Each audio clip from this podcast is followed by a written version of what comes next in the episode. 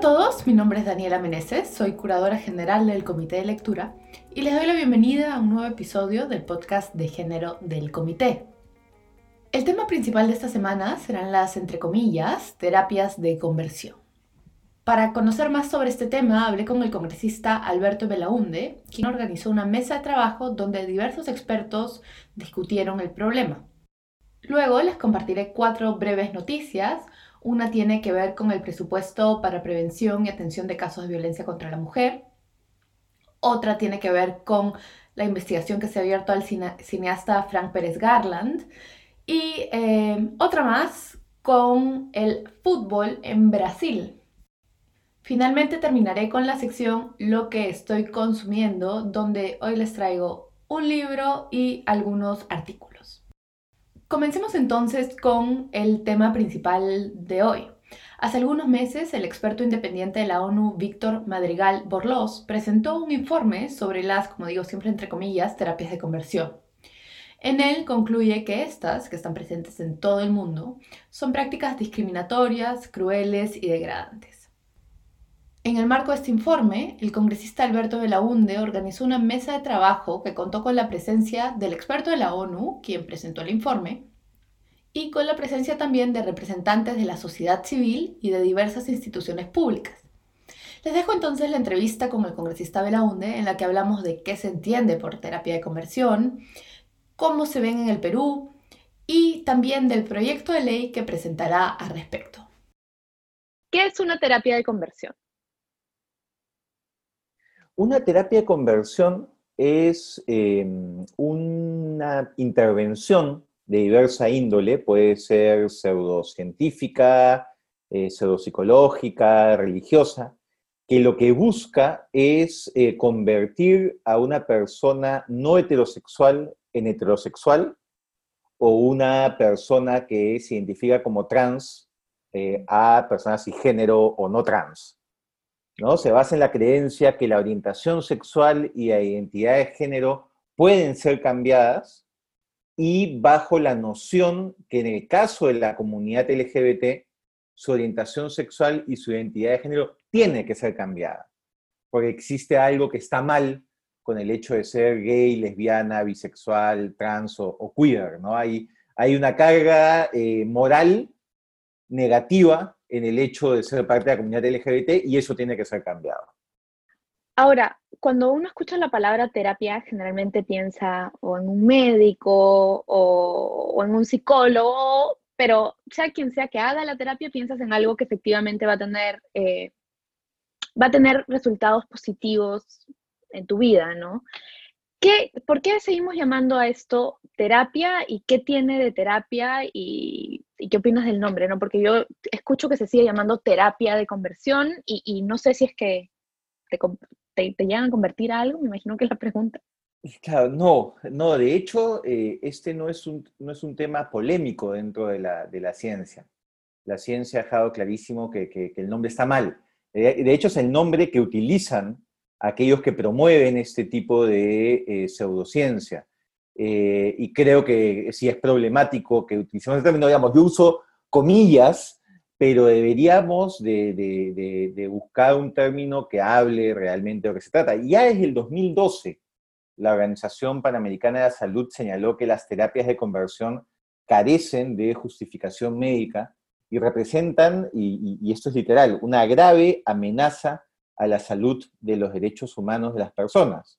De hecho, hace pocas semanas se publicó un informe de un experto independiente de la ONU, a quien se le encargó de estudiar este tema, y, lo que señala es, es muy, muy claro, ¿no? Eh, dice que este tipo de, terapias de conversión, entre comillas, se basan en la noción errónea y nociva de que la diversidad sexual y de género son trastornos que se deben corregir eh, señala que son discriminatorias por naturaleza y que las acciones destinadas a someter a las personas lesbianas, gays, bisexuales, transgénero o de género diverso a terapias de conversión, nuevamente entre son por su propia naturaleza crueles, inhumanas y degradantes y entrañan un riesgo considerable de tortura.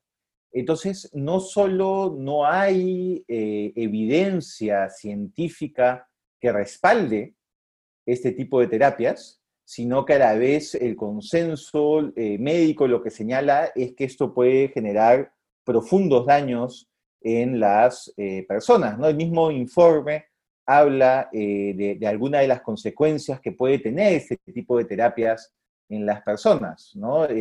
pensamientos suicidas, daños físicos irreparables, depresión, ansiedad, autoodio, pérdida de fe, porque muchas veces son realizados dentro de una narrativa religiosa. O sea, sí tiene consecuencias eh, en las personas, pero no las que sus promotores esperan. Las personas siguen siendo trans, las personas siguen siendo lesbianas, siguen siendo bisexuales, siguen siendo gays, pero son ahora personas con eh, severos problemas de salud emocional y muchas veces eh, de salud física. Ahora, quizás para entender un poco más dónde es que aparecen todas estas consecuencias de las que estamos hablando, justo en ese informe se separan los distintos tipos de terapias de conversión que hay. Quería preguntarte si me puedes contar un poco más, ¿qué tipos hay y qué tipos se ven en particular o qué tipos creemos, no sé si tenemos la información suficiente, pero qué, tipo, qué, tipos creemos que son los más eh, frecuentes en nuestro país? E, e, es, bien importante lo que, lo que señalas, porque no es un tema que esté muy visibilizado en la sociedad. Em, esto es uno, porque quienes realizan este tipo de terapias tratan de que no se haga público para evitar la controversia. Y dos, porque las personas involucradas, o sea, las personas que, que, acuden a ese tipo de terapias, tienen un factor de culpa muy grande, ¿no? Y en muchos casos, y en un rato voy a compartir algunas estadísticas contigo, las personas que son sometidas a este tipo de terapias eh, son menores de edad, eh, eh, obligadas por sus padres o tutores. ¿No? Entonces, todo lo que hay alrededor de esto resulta tan traumático, tan difícil de entender, que está invisibilizado. pero existen distintos tipos de pseudoterapias de conversión, ¿no? Hay algunos malos eh, profesionales de la salud mental, eh, psicólogos, por ejemplo, que realizan como terapia psicoanalítica, pero con el objeto de cambiar a la persona.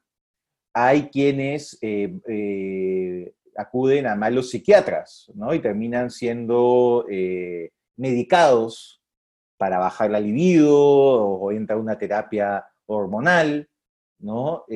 hay quienes ponen este tipo de terapias dentro de un contexto eh, religioso, ¿no? dentro de una comunidad religiosa, dentro de, una lógica del pecado y la abominación y el demonio.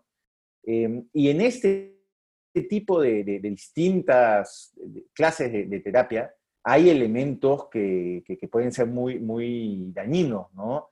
que llegan incluso, y, y hay testimonios tanto en nuestro país como en otros países en América Latina, eh, que pueden llegar incluso a las llamadas violaciones correctivas, sobre todo las mujeres bisexuales y las mujeres lesbianas. Eh, hay quienes sostienen que lo que sucede es que no conocen lo que es estar con un hombre y son forzadas violentamente a tener sexo eh, con hombres, ¿no? contra, contra su voluntad.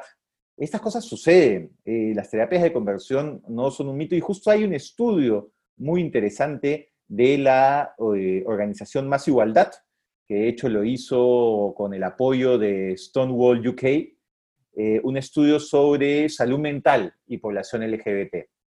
Y es interesante porque lo que se busca es, un estudio exploratorio, ¿no? Es encuestar a miembros de la comunidad LGBT para ver cuál es la relación que ellos tienen con eh, los servicios de salud mental. Y descubrieron que el 40% de la muestra encuestada reporta haber sido sometida a prácticas de conversión para intentar cambiar su orientación sexual o identidad de género. De ese, de ese 40%, 5% reporta haber sido internado y cerca del 62%, 62% de ese 40%, señala que fueron sometidos a estas prácticas siendo menores de edad. Eh, el 28% eh, acude de forma voluntaria, mientras que 46.7% acudió por obligación de padres o de la familia y el 20% eh, por alguna autoridad eh, religiosa. Y es interesante porque acá lo que se señala es que más o menos la mitad de estas terapias de conversión fueron realizadas por algún profesional de la salud, en la mayoría de casos psicólogos, y la otra mitad eh, dentro de, una institución de carácter eh, religioso. ¿no? Esto, insisto, en el país, en Perú, no, no, no estamos hablando de una realidad lejana, esto está pasando alrededor nuestro. Y de hecho, cuando uno empieza a conversar con sus amigos, eh, parte de la comunidad LGBT, empieza a encontrar estas historias, o que le pasaron directamente, o que le pasaron a personas eh, alrededor.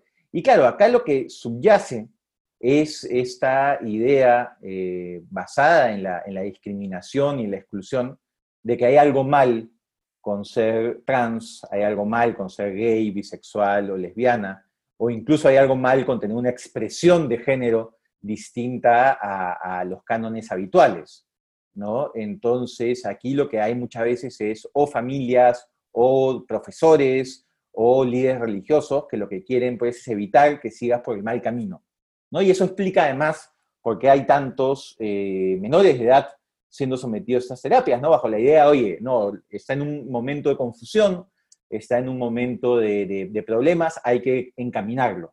¿no? Y esto lo que genera es un daño profundo en, las personas. ¿no? Lo, más triste de todo es que, claro, hay muchos papás, muchas mamás que parten del desconocimiento y que lo que quieren es que sus hijos estén bien. Acá la gran responsabilidad está en estos profesionales de la salud o en estos líderes sociales que se aprovechan de este desconocimiento, de esta falta de, comprensión en la sociedad para someter a este tipo de terapias, que por cierto son tremendamente lucrativas para estos eh, pseudo psicólogos o, líderes. ¿no? Hay un estudio que publicó Melissa Goitisolo en la República sobre ese tipo de terapias y que demuestra que los costos son bastante, bastante altos y quienes lo realizan pues tienen un ingreso económico eh, alto, ¿no? Y, lo trágico es que en nuestro país todavía, como no se habla del tema, como es un tema oculto, todavía no se sabe del consenso científico. El 2018 hubo un pequeño escándalo en redes sociales cuando en pleno curso de colegiatura en el Colegio de Psicólogos de Lima entró un grupo de personas que estaban realizando un curso un taller en el propio Colegio de Psicólogos a invitar a los asistentes, eh, psicólogos recién grabados, a que participen, y era para que participen en un taller sobre terapias de conversión. O sea, en el propio Colegio de Psicólogos, ¿no? Y cuando yo le he escrito al Colegio de Psicólogos para exigir un pronunciamiento, cuando le he escrito como congresista, su respuesta ha sido, eh, esto no nos compete, ¿no? Nosotros no deberíamos pronunciarnos en ese tipo de cosas cuando, vamos, el, objeto principal de un colegio profesional es el control ético de sus integrantes. Esta iba a ser justo otra de mis preguntas, porque un poco de todo lo que dices, ya, eh, ya nos tenemos que cuestionar, creo, el papel de los colegios profesionales, en este caso el colegio de psicólogos, no sé si hay otro colegio que debería estar teniendo una responsabilidad aquí. Porque el colegio médico. Exacto, los tratamientos a veces son médicos, ¿cierto? Así es. Así es, porque además eh, el colegio de psicólogos eh, incluye a psicólogos y psicólogas, pero por ejemplo también vemos a psiquiatras en esto, ¿no? Y ahí sí el colegio de, médico debería tener un pronunciamiento eh, claro. El problema está en, lo mismo que sucede en el colegio de abogados, ¿no? nuestro país no solo tiene problemas de institucionalidad en el Estado, tiene problemas de institucionalidad en su sociedad civil. ¿no? Entonces, por ejemplo, ahorita el Colegio de Abogados está en una crisis tremenda, no hay elecciones, eh, no se sabe muy bien qué es lo que sucede. Es un colegio que ha renunciado hace muchos años a un control estricto de, la labor ética y se centra más pues, en buscar el club campestre del abogado, etc. ¿no? Uno voltea hacia el colegio de psicólogos y hay más de un colegio de psicólogos, se pelean eh, cuál es el verdadero, cuál es el falso, eh, están más preocupados en temas de, bienestar de sus agremiados que en asegurar a la sociedad profesionales de primer nivel con estándares éticos apropiados. Ahora, otro rol del que tenemos que hablar ahí, y ahí entras quizás tú también más como congresista, es el de las leyes. Eh, no solo porque mencionabas el caso, por ejemplo, donde hay violaciones, sino también porque eh, el informe, por ejemplo, de este experto dice específicamente que recomienda que los estados vuelvan a esta práctica ilegal. ¿Qué está haciendo nuestro, no solo nuestro Congreso, sino a nivel estatal que, que se está haciendo en el Perú?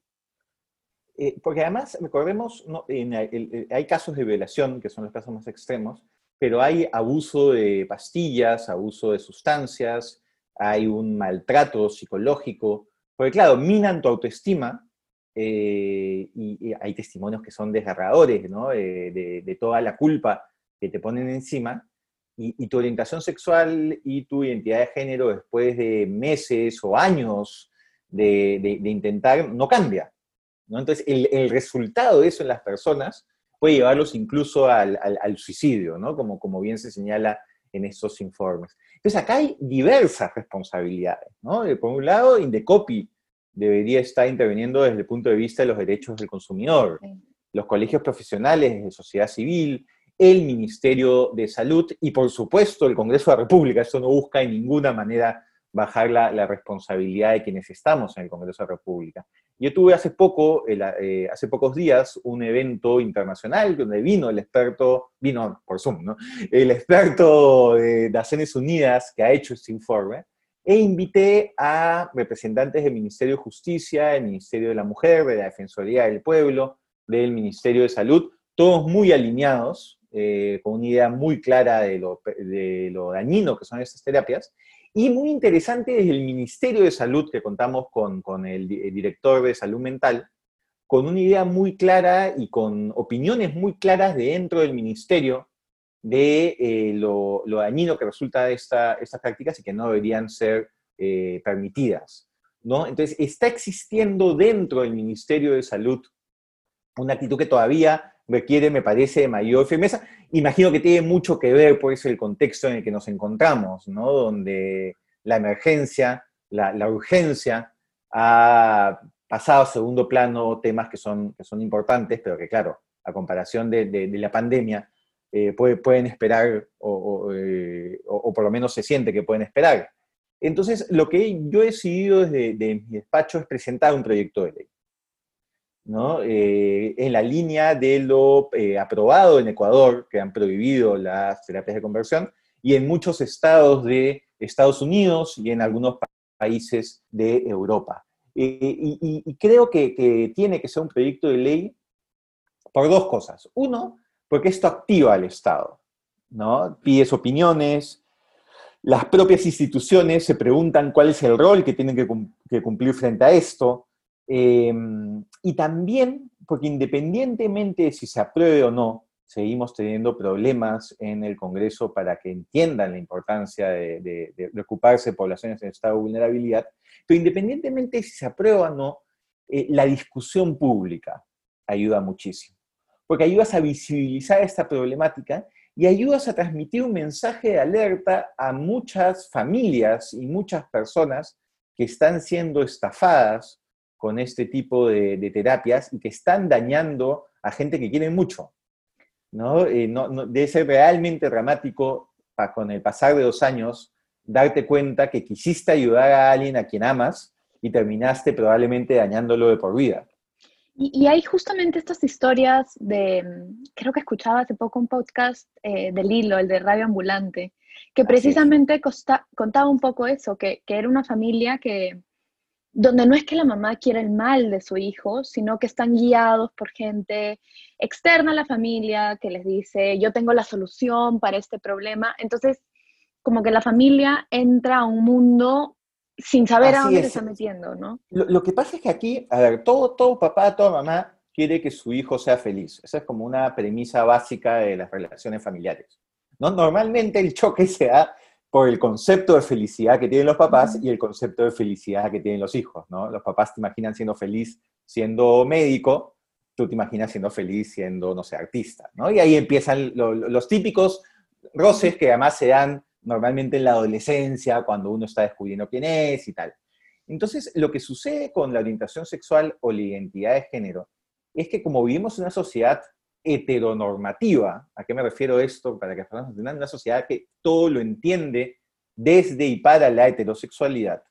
Desde el momento en que un bebé nace eh, y es hombre o es mujer, se le asignan una serie de roles que va a cumplir a lo largo de su vida.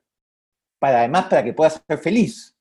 ¿No? Entonces se imagina eh, teniendo hijos, se imagina siendo ama de casa, o se le imagina siendo un protector, o se le imagina, en fin, en distintos roles basados en una serie de preconcepciones que existen en la sociedad, ¿no? Entonces, eh, cuando los papás descubren eh, que, esto no es así, que no se van a cumplir los roles que le habían asignado, sobre todo en algo tan poco reflexionado en esta sociedad como es la sexualidad, hay un cortocircuito, ¿no? Y no es que los papás dejan de, amar a sus hijos, los aman profundamente y justamente por eso los llevan a situaciones eh, desesperadas o de límite, aprovechando además el profundo desconocimiento que existe sobre esto, porque ni siquiera nos enseñan de temas de sexualidad en la escuela, eh, no tenemos espacios para conversar de esto, para aprender de esto sin prejuicios, y, pasan, este son el tipo de cosas que pasan,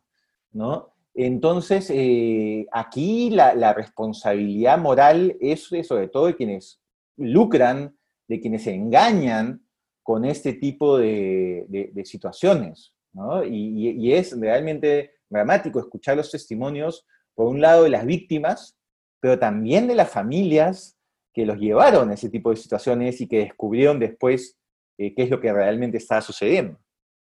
Ahora, una, pregunta un poco, ya para ser de abogada del diablo. Yo, leyendo el informe, también leía que em, el experto decía que algunas personas le habían escrito y le habían dicho, yo, honesto, no sé si eran personas o asociaciones, a nosotros nos preocupa que hay gente que honestamente quiere acceder a estas terapias, eh, libre, es mayor de edad, quiere acceder porque ellos sienten que la vida que quieren llevar es una vida heterosexual, quieren poder tener hijos, quieren estar casados y quieren acudir a estas terapias como una manera de eh, curarse de lo que ellos consideran que es una enfermedad y ellos están en su derecho de eh, ir a ayuda. Ahora, no estamos hablando, ¿qué dices? o sea, ¿cómo contestas a eso, no? Es que claro, aquí lo que hay que tener, creo que hay tres ideas que son, que son fundamentales, ¿no? La primera, dejar claro que no puede cambiarse la, identidad de género o la orientación sexual de las personas. Y eso no es una opinión, esto es ciencia, ¿no? Es lo que la ciencia te dice eh, de, manera irrefutable, ¿no? Entonces, eh, esa es la, primera, la primera cosa clave, ¿no? Y lo que te ofrecen estas terapias de conversión desde su propio título es convertirte. Y eso es algo que no se puede. Segundo, eh, distinto sería si lo que se busca es una orientación psicológica para explorar eh, la propia identidad sexual. ¿no? Uno puede eh, ser bisexual y, y, vivir buena parte de su vida pensando que es heterosexual o pensando que es homosexual, o uno puede ser una persona trans, pero tiene tan interiorizado el miedo de serlo que no lo sabe procesar. Y en ese tipo de situaciones no solo es válido, sino es saludable asistir ante un profesional de la salud capacitado que te ayude a explorar tus miedos, a, romper barreras, a, a, entender quién eres, ¿no? Eso está muy bien. Pero tercero, lo que hay que preguntarnos también es por qué hay tantas personas que desesperadamente buscan dejar de ser parte de la comunidad LGBT. Tú se hace, por ejemplo, porque quieren tener una familia, eh, hay quienes no quieren ser objetos de burla, hay quienes eh, quieren eh, poder acceder a un empleo, pero si nos damos cuenta, el problema no está en ellos, el problema está en la sociedad que por el hecho de ser parte de la comunidad LGBT te restringe o te evita tener una serie de experiencias vitales que son eh, súper importantes para todos, ¿no? Y que está parte son parte de, la idea de poder ser feliz, ¿no? Y en el eh, Estado, ¿no? desde el Estado y desde la sociedad. Claro, ambos, pero un Estado que no te da DNI de acuerdo a tu identidad de género, un Estado que, no te, deja casarte. Que no te permite caminar tranquilo por la calle de la mano eh, con, con, con, tu novio, ¿no? O sea, yo, yo tengo nueve años con, con mi novio eh, y, y, si camino de la calle y tengo algún tipo de muestra de afecto con él, inmediatamente tengo eh, que ponerme en, atención, ¿no? Ver quién está alrededor, qué es lo que puede pasar, mientras las parejas heterosexuales que yo conozco tienen muestras públicas de afecto sin siquiera pensarlo, en, automático. No es algo que a mí me pasa incluso cuando estoy de, viaje en ciudades súper tolerantes, porque ya es un chip que tengo dentro. Hay una frase que a mí me impactó mucho hace unos años del periodista argentino y activista LGBT Bruno Bimbi, que tiene un libro lindo que se llama El fin del, armario. Y dice, de las cosas eh, más crueles que nos quitaron a los gays, la más cruel es la que nos quitaron la adolescencia. Y claro, hay una serie de experiencias vitales que tuvieron mis amigos, ¿no? Los primeros gileos, ¿no? El, el, ver quién te gusta, el hablar de, las personas que te gustan con tus amigos, el poder invitarlo a, tu prepre o a tu pre o a tu prom, el primer beso, eh, caerle a alguien, que esa persona te diga que no, caerle a otra persona que te diga que sí, eh, después de dos semanas darte cuenta que nada que ver. O sea, todas esas cosas de, ir descubriendo eh, las relaciones, de ir descubriendo qué implica los afectos, son cosas que para la mayoría de, personas LGBT está eh, negada hasta muy adelante en sus vidas, ¿no? Entonces, obvio que hay personas LGBT que quieren buscar terapias de conversión porque sienten que es la única manera eh, que tienen de ser felices. Pero, digamos, esa tragedia lo que nos tiene que llegar a, a poner el foco es en qué está haciendo la sociedad para que las personas LGBT no puedan ser felices.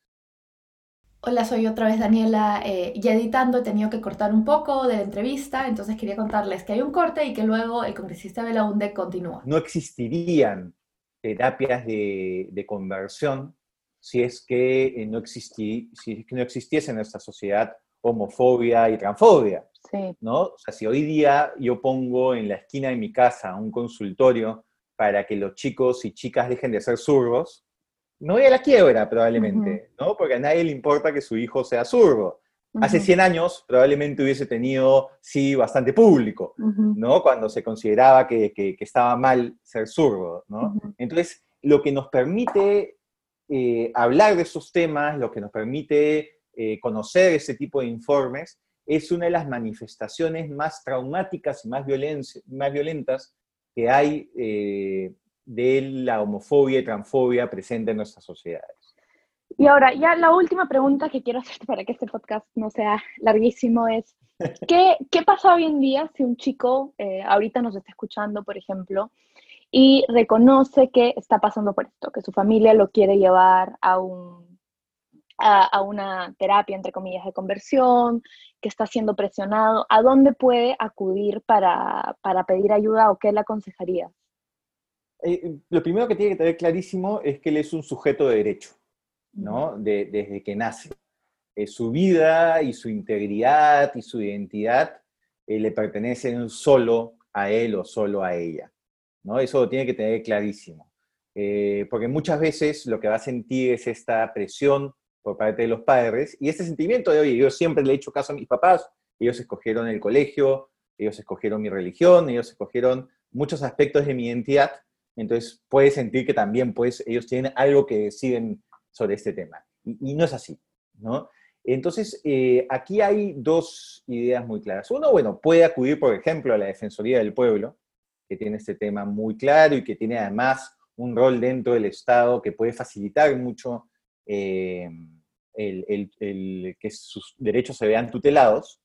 Pero segundo, que es una idea muy importante que tiene que tener presente, que es que no hay nada malo en él o en ella, ¿no? Eh, que es perfecto como es, que es parte de su identidad, eh, que probablemente se siente solo, que no está solo, que alrededor hay muchísimas personas en su colegio, en su barrio, en su familia, pasando por lo mismo, y que por más que parezca difícil, va a ser feliz. y va a tener muchísimas oportunidades a lo largo de su vida para ser feliz. Y también yo quisiera dar un mensaje a los papás y a las mamás que nos están escuchando.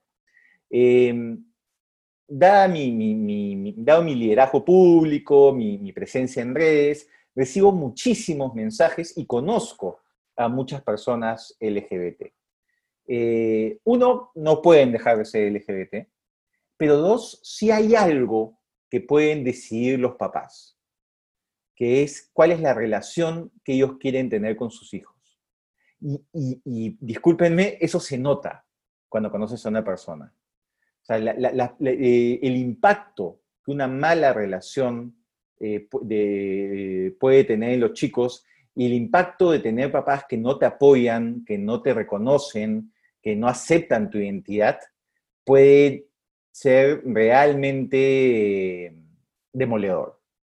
¿no? Muchas veces puede marcar la diferencia entre la posibilidad de ser feliz o no. Entonces, uno no puede escoger la identidad, la orientación de, su hijo. Sí puede decidir cuál va a ser la acción que va a tener con, él o con ella a partir de eso. Quería agradecerle entonces otra vez al congresista de la UNDE por su tiempo y también por eh, darle espacio a este problema. Dicho esto, paso a las noticias. La primera que quería compartir con ustedes es que el Premier Walter Martos informó esta semana que el presupuesto para prevención y atención de casos de violencia contra la mujer del próximo año se ha incrementado en un 41% respecto a este año. Será en total de 691 millones de soles.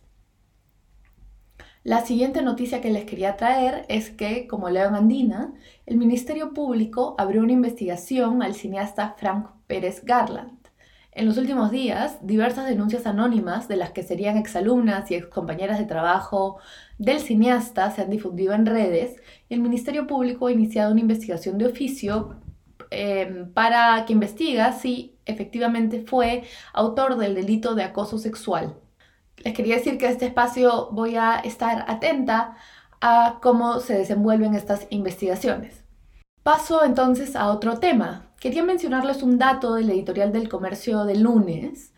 El editorial se titula La pandemia contra las mujeres y es sobre un tema del que hemos venido ya hablando aquí varias veces antes, que es cómo la crisis ocasionada por el COVID-19 tiene un impacto diferenciado en hombres que mujeres. Como digo, es un tema del que ya hemos hablado, de hecho yo tengo algunas columnas al respecto, si es que quieren, si es que quieren leerlas las pueden buscar en internet. Ah, y de hecho también estoy preparando un artículo al respecto que en algún momento espero compartir con ustedes, un, un artículo académico un poco más, más grande, pero me estoy desviando. El tema que trae el editor, el dato que trae el editorial que quiero compartir aquí es que según cifras del INEI, e el número de mujeres ocupadas en el ámbito nacional en el segundo trimestre del año pasado fue de 7.6 millones. En el segundo trimestre de este año, en cambio, fue de 4.3 millones. Es decir, el número de mujeres ocupadas ha caído 45.3%. Ahora, ¿qué pasa cuando comparamos la caída de mujeres ocupadas eh, con la caída de hombres ocupados en el mismo periodo? Ahí encontramos que el número de hombres ocupados cayó 34.9%. Es decir, hay más de 10 puntos de diferencia entre la caída de mujeres ocupadas y de hombres ocupados. Dicho esto, paso a la última noticia, eh, que es breve pero es interesante. Leo una nota de Reuters que Brasil ha anunciado que los jugadores de las selecciones de fútbol de hombres y de fútbol de mujeres recibirán el mismo sueldo y el mismo dinero por premios. Como recordarán quizás algunos de ustedes, el tema del el sueldo diferenciado de equipos masculinos y femeninos, no solo el sueldo, sino las condiciones diferenciadas de equipos masculinos y femeninos eh, nacionales que representan al país, es un tema del que se habla más en los últimos años. Hasta aquí llegan las noticias y si quieren pueden dejar el podcast hasta aquí, pero como siempre voy a terminar con la sección Lo que estoy consumiendo, donde hablo de lo que estoy leyendo, escuchando, viendo. Lo primero que les quiero traer es un libro, un libro que ha escrito Raquel Rothman, que en Instagram pueden encontrar como Corazón con Leche, que además tuve la alegría de presentar en la feria del libro, vía Instagram. Eh, se llama Corazón con leche, el placer de conocerte, ha sido publicado por Editorial Planeta y tiene ilustraciones de Desiree Frank. Para quienes no conocen a Raquel Rothman, ella es psicóloga y tiene una página donde habla de sexualidad y precisamente lo que hace en el libro es eso. Habla de nuestros cuerpos, habla de la sexualidad, nos da consejos, nos da información eh, médica. Por ejemplo, nos habla de infecciones de transmisión sexual, de... Eh, de métodos anticonceptivos, pero también nos habla de eh, orientación sexual, de identidades sexuales, de consentimiento, de masturbación, de juguetes. Es un libro realmente muy informativo y si tienen más preguntas o dudas, eh, como digo, pueden leer el... Pueden leer, pueden ver el Instagram, el en vivo en Instagram que hicimos, que sigue en la página de la Lima, que es filibro.lima. Y les traigo dos artículos más.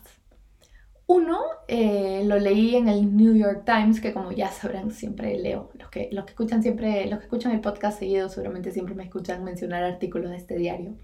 Y este es el artículo que les quiero contar ahora, es de lo escrito Sarah Prager y se llama, o Prager, no sé, y se llama Cuando las, los formularios no encajan con tu familia. Y bueno, lo que hace en este artículo es contar cómo siente una frustración enorme con que los formularios que tiene que llenar como madre no encajan con su familia. Ella y su pareja, que es mujer, tienen un hijo y normalmente cuando llenan, cuando llenan eh, formularios, ya sea de colegio o formularios que les pide por alguna razón el Estado o de salud, habla de formularios en general, estos están hechos pensando en familias con una madre y un padre. Y ella lo que dice es que en realidad su familia, como el caso de la mayoría de, familias estadounidenses con hijos, no constituye de dos padres de distinto sexo en su primer matrimonio. Es decir, las familias son diversas, a veces hay un padre, a veces hay, a veces hay solo un padre, a veces hay solo una madre, a veces hay dos madres, a veces hay dos padres, a veces son familias más extensas, etc. Y lo que, lo que discute en este artículo y habla con, con más personas es la frustración de sentir que a pesar de que las familias han cambiado, cuando se trata de documentos, muchas veces estos no, no están, o sea, se han quedado como atrasados en el tiempo.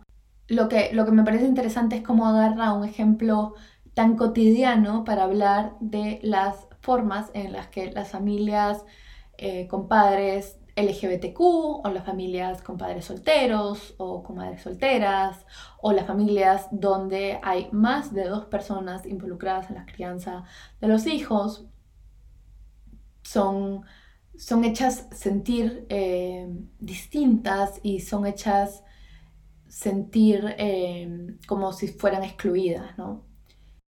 El último artículo que les quiero traer fue publicado en el Financial Times y es un artículo por los 80 años de Annie Ernaux.